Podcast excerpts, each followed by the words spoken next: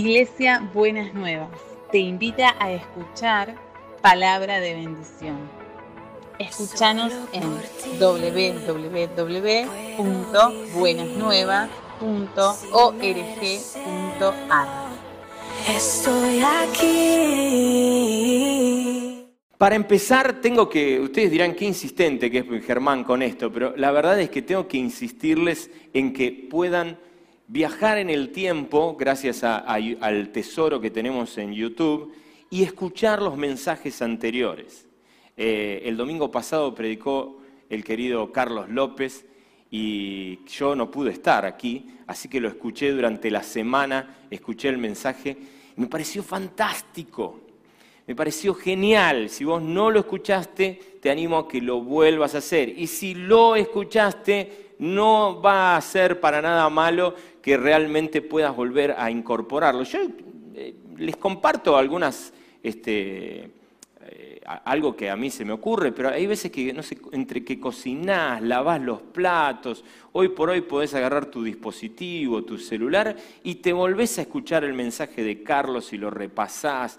Y entonces hoy tenemos posibilidades fantásticas que yo quiero invitarlos a que la aprovechemos porque eh, siempre es bueno como rumiar en la palabra de Dios, ¿no?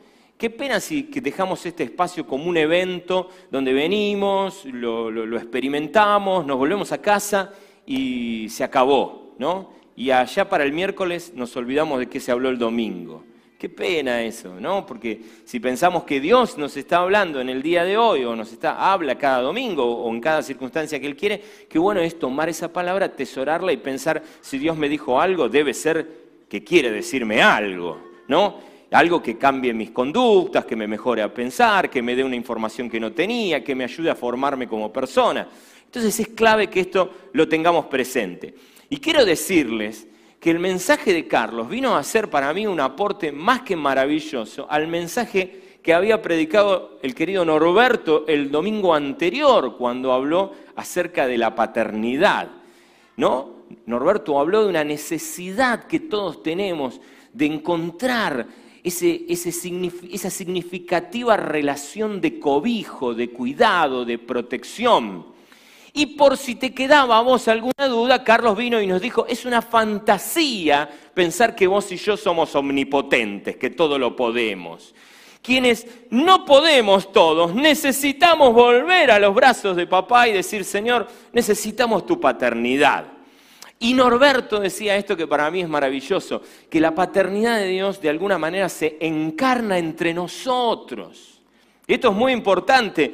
Eh, la iglesia es un espacio donde se ejerce la paternidad, pero no desde un padre sempiterno y este, inmaculado, ¿no? al que normalmente llamamos pastor y todos venimos a ser como sus hijitos, sino que el ejercicio de la paternidad es un ejercicio de la comunidad toda.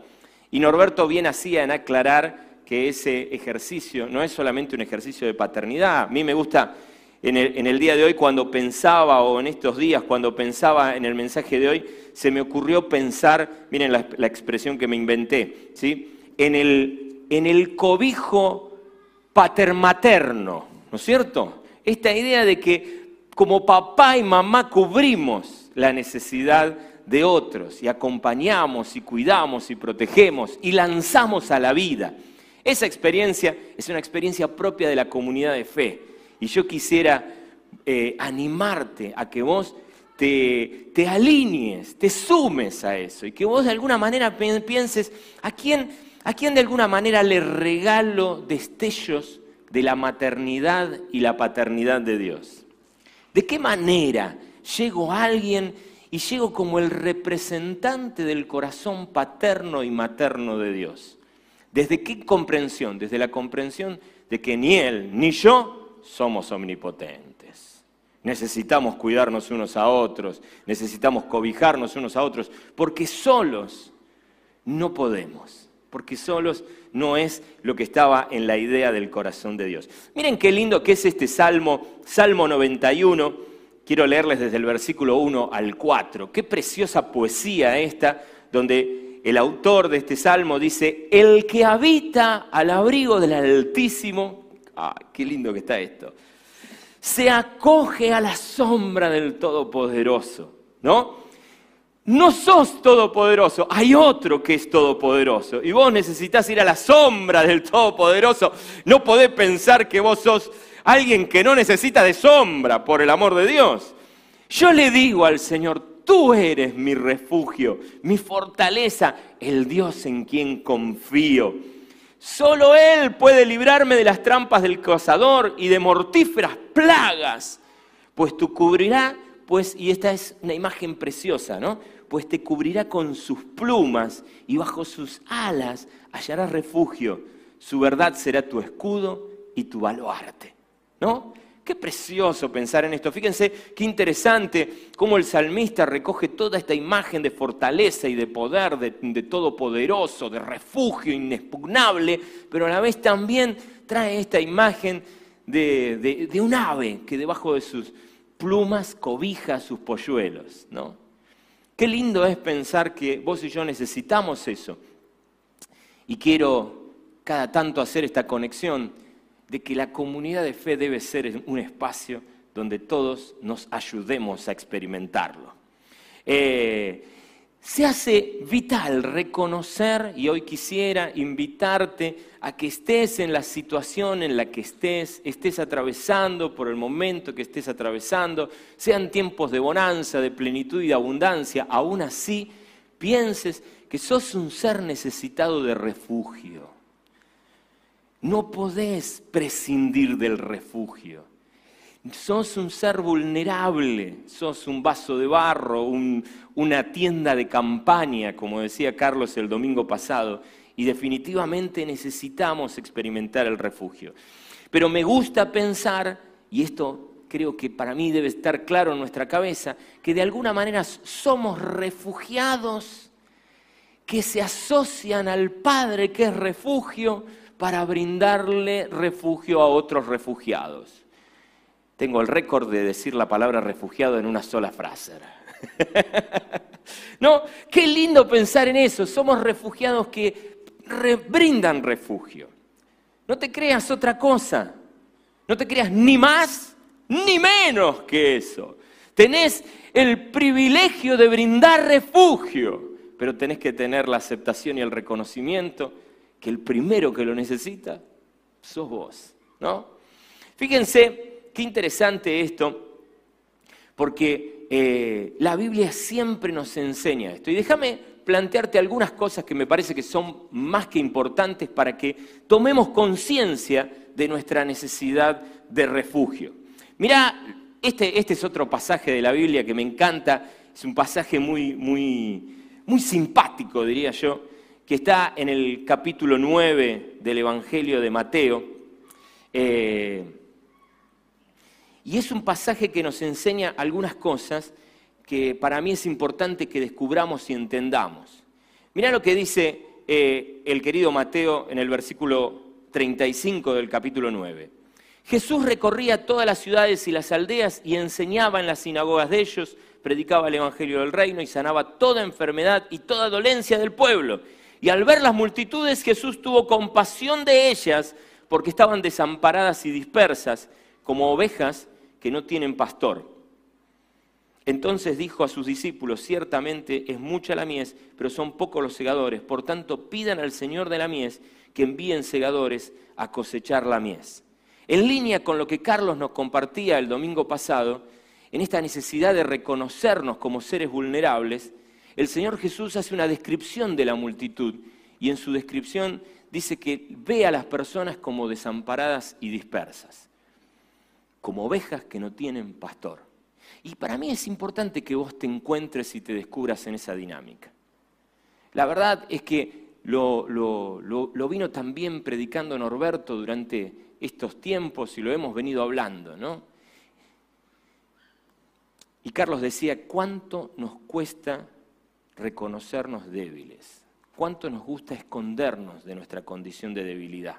Y qué importante es que vos y yo nos reconciliemos con nuestra condición de debilidad.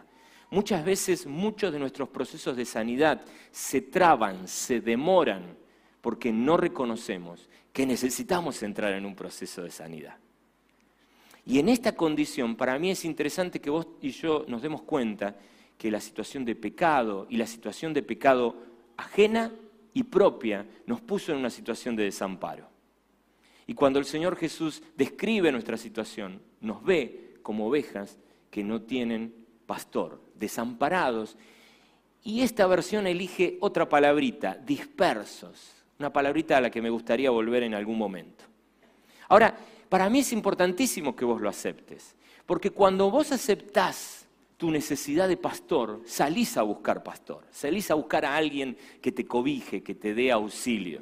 Y para mí es muy importante esto, porque el reconocernos desamparados nos ayuda a percibir nuestras necesidades, nos ayuda a percibir nuestros dolores que produce el desamparo y también nos ayuda a percibir las ignorancias que nos produce el desamparo.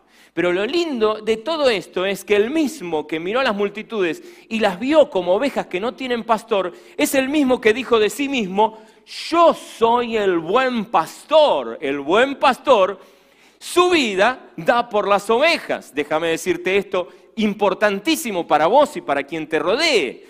Es importantísimo que vos te descubras y reconozcas que tu origen, tu origen, tu origen en esta tierra es un origen relacionado con el desamparo. Y eso debería ayudarte a comprender muchas cosas de tu vida y debería ayudarte a comprender muchas cosas de la vida del que tenés al lado, ¿no? A ver, un matrimonio está construido por dos flores de desamparados. ¿No? Las relaciones laborales entre que vos tenés muy probablemente sean entre un jefe desamparado y un empleado desamparado. Y es importante que vos y yo nos demos cuenta de eso. Podemos comprendernos mucho mejor cuando entendemos nuestra vulnerabilidad. Pero esa comprensión no implica justificación. Ay, lo que pasa es que yo soy un desamparado, ¿qué querés? Es lo que hay. Sino que lo que la Biblia nos enseña es que si vos te descubrís desamparado, tenés respuesta para tu desamparo, porque hay alguien que quiere ser tu buen pastor. Ahí está David diciendo, Jehová es mi pastor, nada me faltará.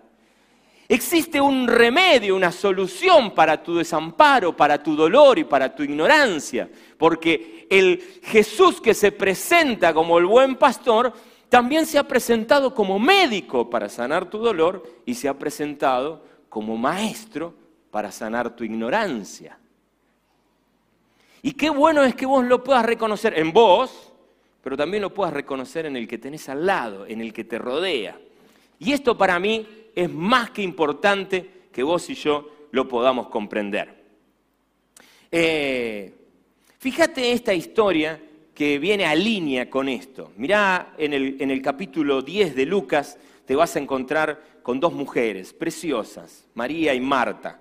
Dice el versículo 38 del capítulo 10 de Lucas, dice, mientras Jesús iba de camino, entró a una aldea y una mujer llamada Marta lo hospedó en su casa. Marta tenía una hermana que se llamaba María, la cual se sentó a los pies de Jesús para escuchar lo que él decía.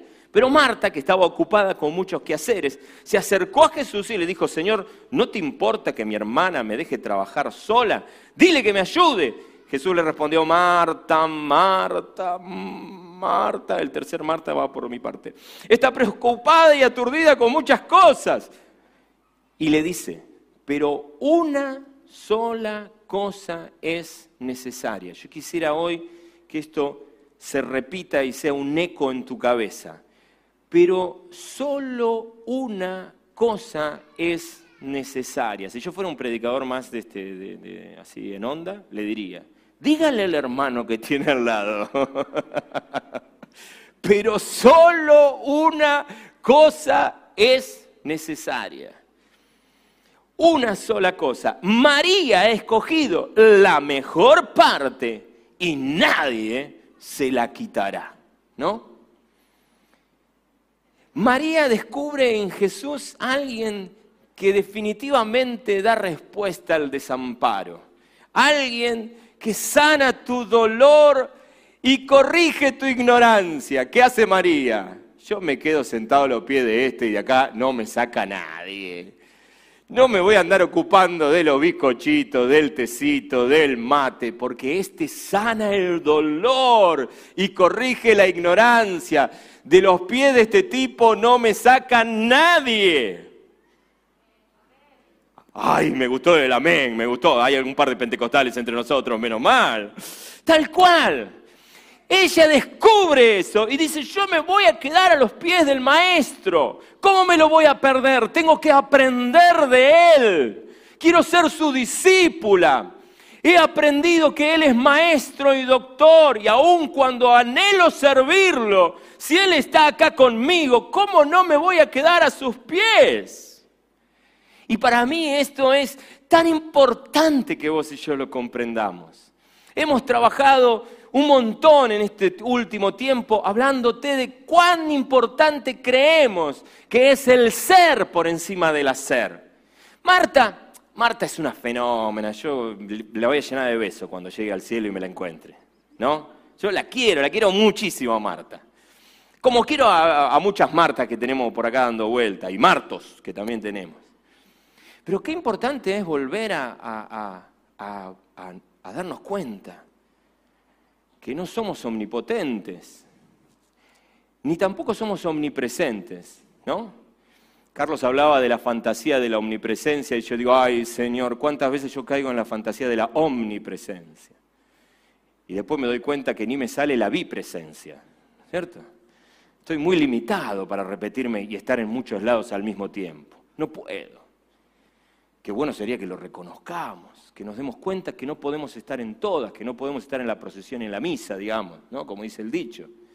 Que realmente tenemos que darnos cuenta que el lugar donde vos y yo tenemos que estar es cerquita de Jesús. Porque vos no sos el Cristo. Él es el Cristo. Y esto para mí es tan importante de entenderlo porque esto nos ayuda a darnos cuenta que el lugar más importante donde vos tenés que estar, y este, este, es un concepto sobre el que voy a volver y quisiera que te quede grabado en tu mente y en tu corazón, es el lugar donde Jesús quiere que vos estés. No se trata de jerarquías. El Señor Jesús no mide el mejor lugar para vos por qué lugar ocupás en la pirámide organizacional. El Señor dice, tu mejor lugar es el, cerquita mío. Y si yo estoy hablando, ¿qué tenés que hacer? Shh, sentate y escucha. Porque si estás ahí y me escuchas, cuando yo me levante y me traslade en el espacio, vas a saber dónde estoy y me vas a poder seguir.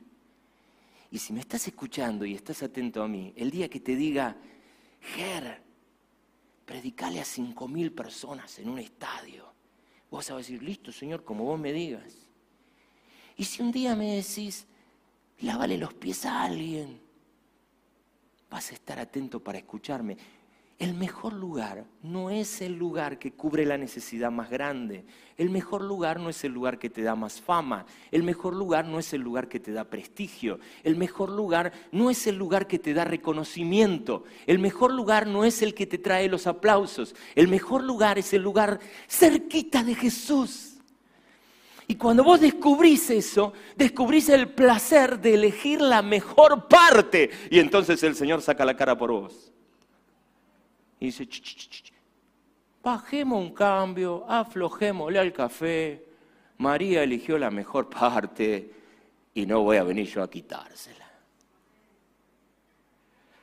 Cuando uno descubre eso, sirve a Jesús con alegría si tiene que lavar fuentes y ollas. Y sirve a Jesús con alegría si tiene que brillar frente a un público numeroso. Porque descubre que lo mejor que puede estar haciendo siempre es estar cerquita de Jesús.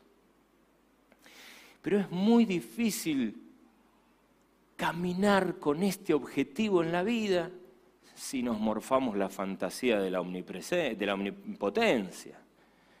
Si creemos que nosotros solos te armamos todo, si nosotros solos hacemos todo y lo hacemos bien, cuando nos damos cuenta que nos falta muchísimo para la omnipotencia, lo buscamos a Jesús Y estamos ahí, Señor, ¿qué hago? Ahora sentate ahí y escucha, ¿ok? Y ahora, Señor, ya va, ya va, espera. Tranquilo, relájate. Y ahora, Señor, y ahora salgamos y visitemos gente. Y ahora, y ahora llama a ese hermano que está en tu cabeza y lo tenés que llamar. Y ahora, Señor, y ahora, Señor, y el Señor te indica qué hacer y qué dejar de hacer. Y no hay nada más satisfactorio que hacer algo cerquita de Jesús. Se me viene ahora a la cabeza, a mí me ha resultado muy crítico ese pasaje que dice correrán y no se cansarán, caminarán y no se fatigarán, ¿no? Al revés, ¿no? Caminarán y no se cansarán, correrán y no se fatigarán. Porque muchas veces me he encontrado cansado y fatigado. Entonces yo digo, Señor, ¿qué pasó? Quedé afuera de la promesa. ¿Qué sucedió? Y entiendo que el Señor alguna vez me dijo, Ger, yo no te voy a dar energía a vos para que vos hagas lo que se te cante en la gana. Si te voy a dar energías, es para que vos hagas mi voluntad. ¿Dónde descubro dónde invertir mis energías? Cerquita de Jesús. Cuando estás cerquita de Jesús, haces lo que Jesús te pide y tus energías se renuevan de una manera maravillosa. Déjame decirte algo con el mayor cariño y con el mayor aprecio, cada vez, porque me lo digo a mí mismo. Cada vez que te descubras muy agotado, muy cansado, pregúntate dónde estás invirtiendo tus energías. Porque en una de esas la estás invirtiendo en un lugar donde Jesús nunca te pidió.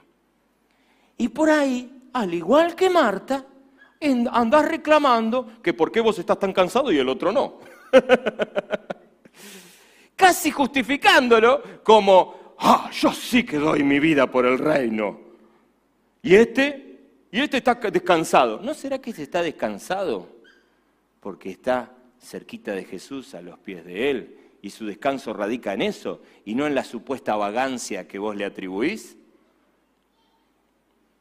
¿No será que pasa eso? Qué importante es que vos y yo nos demos cuenta que antes que nada necesitamos pastor, médico y maestro y nos tiremos a sus pies. Total, si a sus pies, si hay un trabajo práctico por hacer para que vos aprendas algo que todavía no aprendiste, o si te tenés que trasladar a, la sección de rayos X para que te saquen una placa, él te lo va a decir, relájate, relájate, estás cerquita de Jesús primer elemento que me parece importantísimo para que salgamos de la fantasía de la omnipotencia y nos demos cuenta lo lindo de descubrir esta patermaternidad de Dios. ¿no?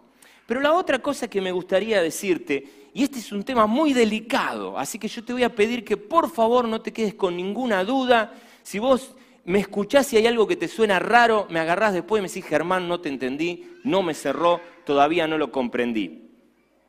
Pero en esta dinámica yo quisiera que vos te dieras cuenta que hay una dinámica interesante, que es la dinámica de la sujeción. Jesús, al hablar con Marta, le dice, Marta, yo no te pedí eso. Marta, yo te hubiese querido a vos sentadita acá, escuchándome a mí. La autoridad soy yo, y yo sé que vos tenés anhelo de servirme y tenés anhelo de, como de eh, hacerme el favor, pero ahora vos me harías un favor enorme si te sentás acá al lado de María y me escuchás, ¿no? La sujeción tiene que ver con eso, con dejarnos guiar por Jesús, por no armar una agenda y luego pedirle la firma a Jesús para que nos la pruebe, sino para procurar que Él nos enseñe cuál es su agenda y seguir esa agenda. ¿No? No es que Jesús adapte su movimiento a nuestra voluntad, sino que nosotros adaptemos nuestros movimientos a su voluntad. De eso se trata. Por lo tanto, la sujeción tiene que ver con esa mecánica donde aprendemos a que en la vida no podemos mandarnos solos, necesitamos encontrar una conexión con Jesús que implica Jesús dirigiéndonos. Jesús indicándonos hacia dónde ir, indicándonos hacia dónde caminar, indicarnos quedarnos quietos o indicarnos movernos. Ahora, ese ejercicio es un ejercicio más que importante que vos, y vos y yo lo descubramos. Ahora, te quiero decir algo, y aquí viene la parte delicada. Es que la experiencia de la sujeción es una experiencia que Dios nos invita a vivir directamente con Él, pero también mediadas por otros hermanos que te aman y que te quieren. Y voy a hacer hincapié en esto, que te aman y te quieren. Y no quieren mandonearte, no quieren que vos rindas subordinación y valor, pero sí están ahí para cuidarte. Y si vos no te sujetas a nadie, te perdés ese cuidado. Elba ha trabajado muy fuertemente con el abuso de poder que muchas veces desde la iglesia, los líderes de la iglesia ejercen sobre las personas. No estamos hablando de eso cuando hablamos de sujeción. Jamás.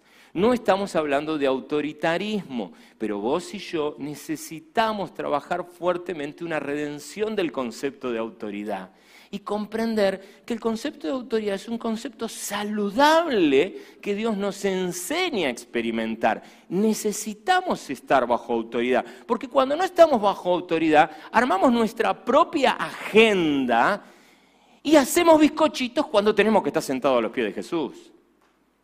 Y estamos calentando el la pava en vez de estar a los pies de Jesús. Entonces, esto es más que interesante. Por lo tanto, hay un elemento, y déjame recomendarte, eh, recomendamos pocos libros, mi esposa siempre se me queja. Hoy quiero recomendarte un libro que se llama Alabanza a la Disciplina de Richard Foster. Eh, hoy se llama Celebración de la Disciplina, gracias. Ahí la voz de mi esposa me resonó en la nuca. Eh, celebración a la disciplina de Richard Foster. Y quisiera invitarte a que leas el capítulo de la disciplina de la sujeción. No, no, tengo mucho tiempo para hablarte de esto, pero sí quisiera invitarte a que revises el concepto de autoridad, un concepto que está muy, muy magullado, muy golpeado en nuestra experiencia de vida, pero que necesitamos comprender. Porque en la sujeción encontramos eso. Y déjame decirte esto, cuando vos identificás a alguien que es autoridad en tu vida, para mí es muy importante que vos entiendas esto, ¿no? Qué absurdo sería que Dios te haga reconocer a alguien como autoridad y después te diga, él, él o ella es tu autoridad, pero ahora vos haces lo que se te cante, no le des nunca bolilla. ¿No sería medio ilógico eso? Es medio, no, no sé, me parece medio como sonso, ¿no es cierto? Si Dios te dijo, esta persona es tu autoridad, se supone que es una persona para tener en cuenta y prestarle atención. Sí, gracias, hay algunos que me dicen que sí, menos mal, me quedo tranquilo. Totalmente. Ahora, no pensamos en esa persona como alguien que nos mandonea y nos vuelve soldados descerebrados a que le tenemos que decir todo que sí. No estamos hablando de alguien que te dicta la vida, que te escribe la carta astral y te la pone en el, bolsillo para que vos la, para que sigas a, a pie juntilla. Estamos hablando de alguien que te cuida, y para que te cuide, te tenés que dejar cuidar. No hay escapatoria. En el último tiempo he adquirido la disciplina de reunirme semanalmente con una persona que tiene algunos años más que yo y le expongo mi vida. Y le digo, mira, este es, esto, acá estoy, en esto estoy parado. Le rindo cuentas. Y presto mucha atención, porque no quiero caer en la incoherencia de que Dios me haya revelado que esa persona es mi autoridad y después no le doy ni cinco de bolilla. ¿Qué sentido tendría? Estamos hablando de esa sujeción. Esa sujeción te recuerda que no sos el Cristo, que sos un vaso de barro, que sos una tienda de campaña, que sos alguien que necesita seguir curando desamparos. Y es vital tenerlo. Déjame preguntarte en esta mañana, no para que me respondas, ¿quién te acompaña en la vida? ¿Quién es la persona concretamente que vos crees que Dios te puso como autoridad y que en primera instancia deberías prestarle atención? Déjame hacer otra aclaración. Como entendemos que el espíritu de la paternidad de Dios es un espíritu que cubre la comunidad en su totalidad, no creo que sea sano que vos descubras una sola persona que sea autoridad en tu vida, porque eso cierra demasiado el vínculo y hace que esa persona que está en autoridad termine siendo tu techo. Pero cuando vos reconoces varias personas, lo que éste no te suma, te lo suma el otro, ¿no? A mí me encanta hacer lo que yo llamo como derivaciones, ¿no? Entonces alguien viene, charla conmigo y yo le digo, este tema lo tenés que hablar con Domingo. Este tema lo tenés que hablar con Elba. Este tema lo tenés que hablar con Fernando. Porque, ah, si es para administración, te voy a hacer lío. Así que andá y mejor hablarlo con Fernando. ¿Qué sucede? Me libero de ser el techo de la gente. Porque yo que soy muy malo administrando, derivo con Fernando. Y Fernando le corre mi techo y lo ayuda a superarme aún a mí en ese tema. Por eso quiero decirte algo muy importante. Si alguien en esta congregación te dijera, si estás conmigo no puedes hablar con otro, si orás conmigo no puedes dejar que te ore otro, vos sos mío y no sos de aquel, ese no es mío, es del otro. Quiero decirte que ese discurso está abolido en el equipo pastoral de IBN. Nosotros no compramos ese discurso y cualquier persona que esté comprando ese discurso de autoridad, paradójicamente, no está bajo autoridad. Porque quienes estamos en autoridad creemos en el espíritu paterno, materno de Dios que ejerce la comunidad. Entonces creemos que si bien alguien puede acompañarte bien de cerquita, no tiene la exclusividad ni se puede adueñar de tu persona. Y para mí es importante que vos te quede claro esto también. Déjame decirte eh, eh, algo en función de esto. La Biblia dice en Efesios 4 que eh, el apóstol Pablo dice, ahora bien, Cristo dio los siguientes dones a la iglesia, los apóstoles, los profetas, los evangelistas, los pastores y maestros. Ellos tienen la responsabilidad de preparar al pueblo de Dios para que lleve a cabo la obra de Dios y edifique la iglesia, es decir, el cuerpo de Cristo. Esto significa que Dios ha levantado personas para que te acompañen en tu crecimiento. Y que la sujeción siempre será sujeción a Cristo, pero muchas veces Jesús va a enseñarte sujeción a Él a través de la sujeción a personas que Él ha levantado en lugares de autoridad. Y es importante que lo puedas reconocer y entender. Eh, en este sentido, me parece interesante que vos y yo, quiero volver sobre este punto de, de una comunidad que ejerce la paternidad de Dios. Y qué bueno es saber que vos y yo podemos ser dolidos e ignorantes, pero Jesús tiene el deseo de que vos te sumes y te asocies a Él para ayudar a otros con su dolor y su ignorancia. Mirá lo que dice, es muy interesante porque el pasaje de, de las ovejas desamparadas y dispersas termina en el versículo 37 diciendo esto. Imagínense, ven la escena, ¿no? El Señor mira a las multitudes y de alguna manera se vuelve a sus discípulos y les dice, entonces dijo a sus discípulos, ciertamente es mucha la mies, pero son pocos los segadores. Por tanto, pidan al Señor de la mies que envíe segadores a cosechar la mies. Lo cual hace algo muy interesante. Jesús mira el desamparo generalizado y luego mira a quienes lo siguen y le dicen, muchachos, ¿cuánto desamparo? Miren cuánto. Miren cuánta mies para ser cosechada. Y de alguna manera es como que Jesús dice, me dan una mano y automáticamente dice, ay, pero son 12, 14, 15, 16. La mies es mucha, pero los segadores son pocos. Y entonces Jesús va a decir algo que para mí es vital comprender. Jesús dice, hay pocos segadores, pídanle al Padre que envíe más segadores. Fíjense cuál es la oración que Jesús nos hace hacer. No es una oración que pide eh, el vigorizante, ¿no? el estimulante para tu delirio de omnipotencia. Señor, dame una agenda de chicle. Señor, dame 30 horas cada día. Señor, renová mis energías de modo tal que sea como un toro, ¿no? O sea, como un águila y pueda hacer todo lo que venga por delante. No es la oración que Jesús nos manda hacer. La oración que Jesús nos manda hacer es oración de vaso de barro, de tienda de campaña, es oración de más gente. Necesitamos más vasos de barro porque el tesoro que hay que depositar necesita de más vasos de barro. Necesitamos más segadores. Y qué bueno que vos hagas esa oración y la entiendas, porque esa es la oración que comprende la vulnerabilidad. Es la oración que dice, necesitamos más personas. Cuando vos ves la necesidad, es vital que vos entiendas esto. Ahora, para mí también es importante, y la querida Silvia Chávez dice algo, una, mentora de la vida, ella dice algo que siempre me encanta escuchar, ¿no? Ella dice, Germán, Dios no nos manda a cubrir todas las necesidades que existen. Dios nos manda a cubrir las necesidades que Él nos manda a cubrir. Otra vez, es el mismo caso, tiene el mismo espíritu de lo que pasa con Marta y María. Vos no podés cubrir todas las necesidades. Querer cubrir todas las necesidades es tener delirio mesiánico es pensar que vos podés, es tener la fantasía de la omnipotencia, vos no podés cubrir todas las necesidades. Entonces el Señor que dice, más obreros, para que muchos cubran poquito. Entonces no se cansen tanto. Pidámosle al Padre. Me pregunto cuántas veces está presente en tu vida la oración, Señor, manda más obreros a la mies.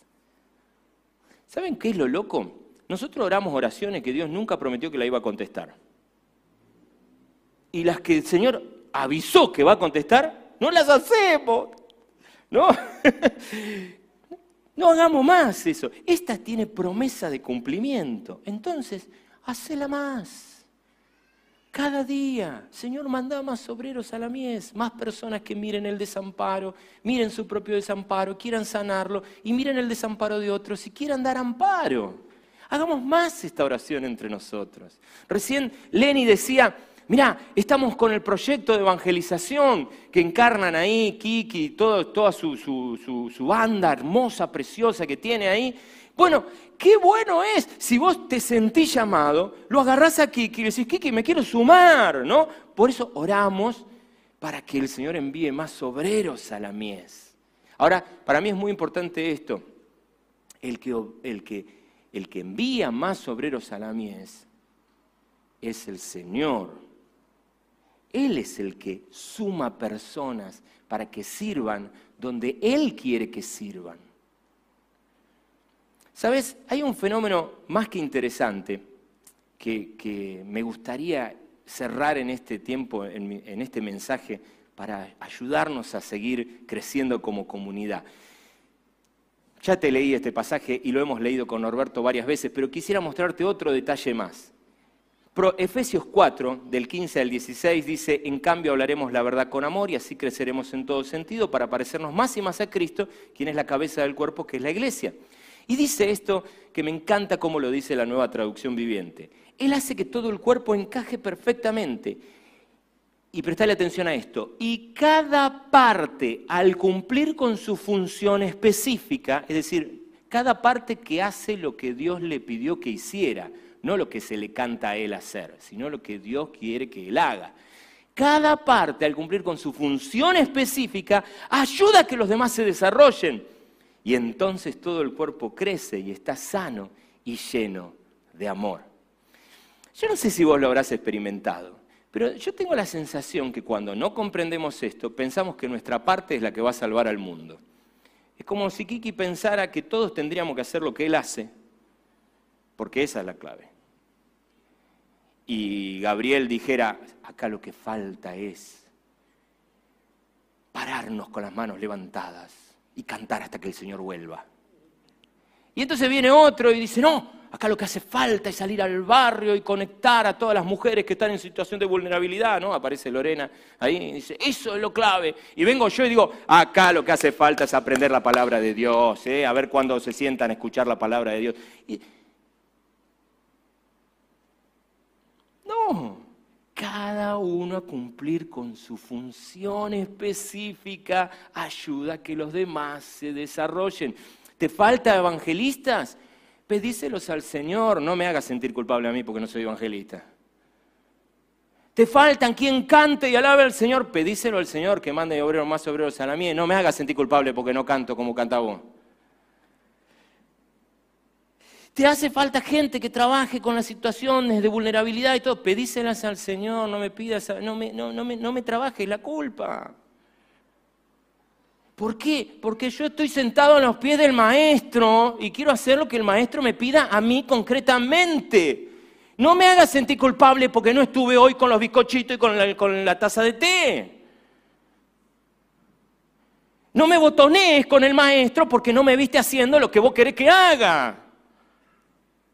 ¿Se entiende? Vamos a los pies del maestro. Maestro, ¿qué querés que haga? Quiero, vos quiero que vos cantes. Ah, yo canto.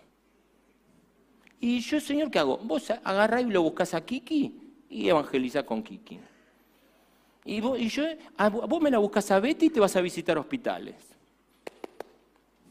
Sí, Señor, lo que vos me digas. ¿Sabes por qué? Porque no voy con Betty. Voy con Betty y con vos. Porque vos me estás enviando, porque vos me estás llevando a ese lugar. Cuando reconocemos nuestra vulnerabilidad, reconocemos que somos vasos de barro y Él pone el tesoro en nuestro corazón. Vamos a los pies del Maestro y del médico para que sane nuestras dolencias y sane y nos corrija nuestras ignorancias. Seguimos aprendiendo de Él, escuchamos su voz y nos movemos en dirección de lo que Él quiere. Y entonces todo el cuerpo crece y está sano y lleno de amor. Porque cada uno al cumplir con su función específica ayuda a los demás a que se desarrollen unos a otros. ¿No es maravilloso el plan de Dios?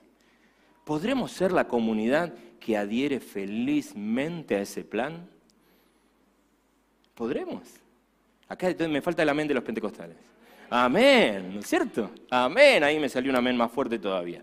¿Les parece que oremos? Oramos en el día de hoy hablamos con nuestro Señor, nos ponemos a sus pies, lo buscamos, buscamos la mejor parte, la que el Señor dice que nadie debe quitarnos. Señor, en el día de hoy vamos a tu presencia, contentos, felices con nuestra debilidad, aunque parezca paradójico. No andamos acá queriendo esconder que somos débiles y que vos te perfeccionás en nuestra debilidad. Venimos a reconciliarnos con la idea de que somos débiles. No tenemos que andar mostrándole a nadie que estamos superados. Estamos en proceso de aprendizaje, estamos en proceso de sanación y estamos en proceso de, de, eh, dejar de ser burros, de salir de nuestra ignorancia. Estamos en ese proceso. Lo aceptamos, reconocemos nuestros dolores, reconocemos nuestras ignorancias, pero también nos gloriamos en que tenemos pastor, para que nos cure de eso. Queremos ser la iglesia que aliviane el problema de la dispersión. Por eso queremos estar juntitos, queremos estar cerca, escucharnos, cuidarnos, mentorearnos, guiarnos. Por eso, Señor, hoy volvemos a tus pies, volvemos a entender con claridad la sujeción y volvemos a entendernos una comunidad de refugiados que brindan refugio. Volvemos a entender este concepto, Señor. Queremos aprender de vos como maestro y queremos cada uno de nosotros cumplir con nuestra función específica para ser la comunidad que brinda paternidad y maternidad.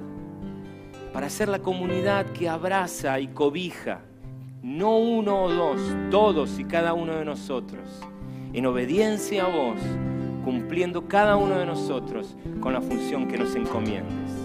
Estamos a tus pies, Señor, y de ahí no nos iremos hasta que vos te levantes y te muevas. Cuando eso ocurra, iremos en la dirección que vos nos indiques. Porque por encima de todas las cosas somos tus discípulos. Queremos seguir aprendiendo de vos. Oramos en el nombre de Jesús. Amén y amén.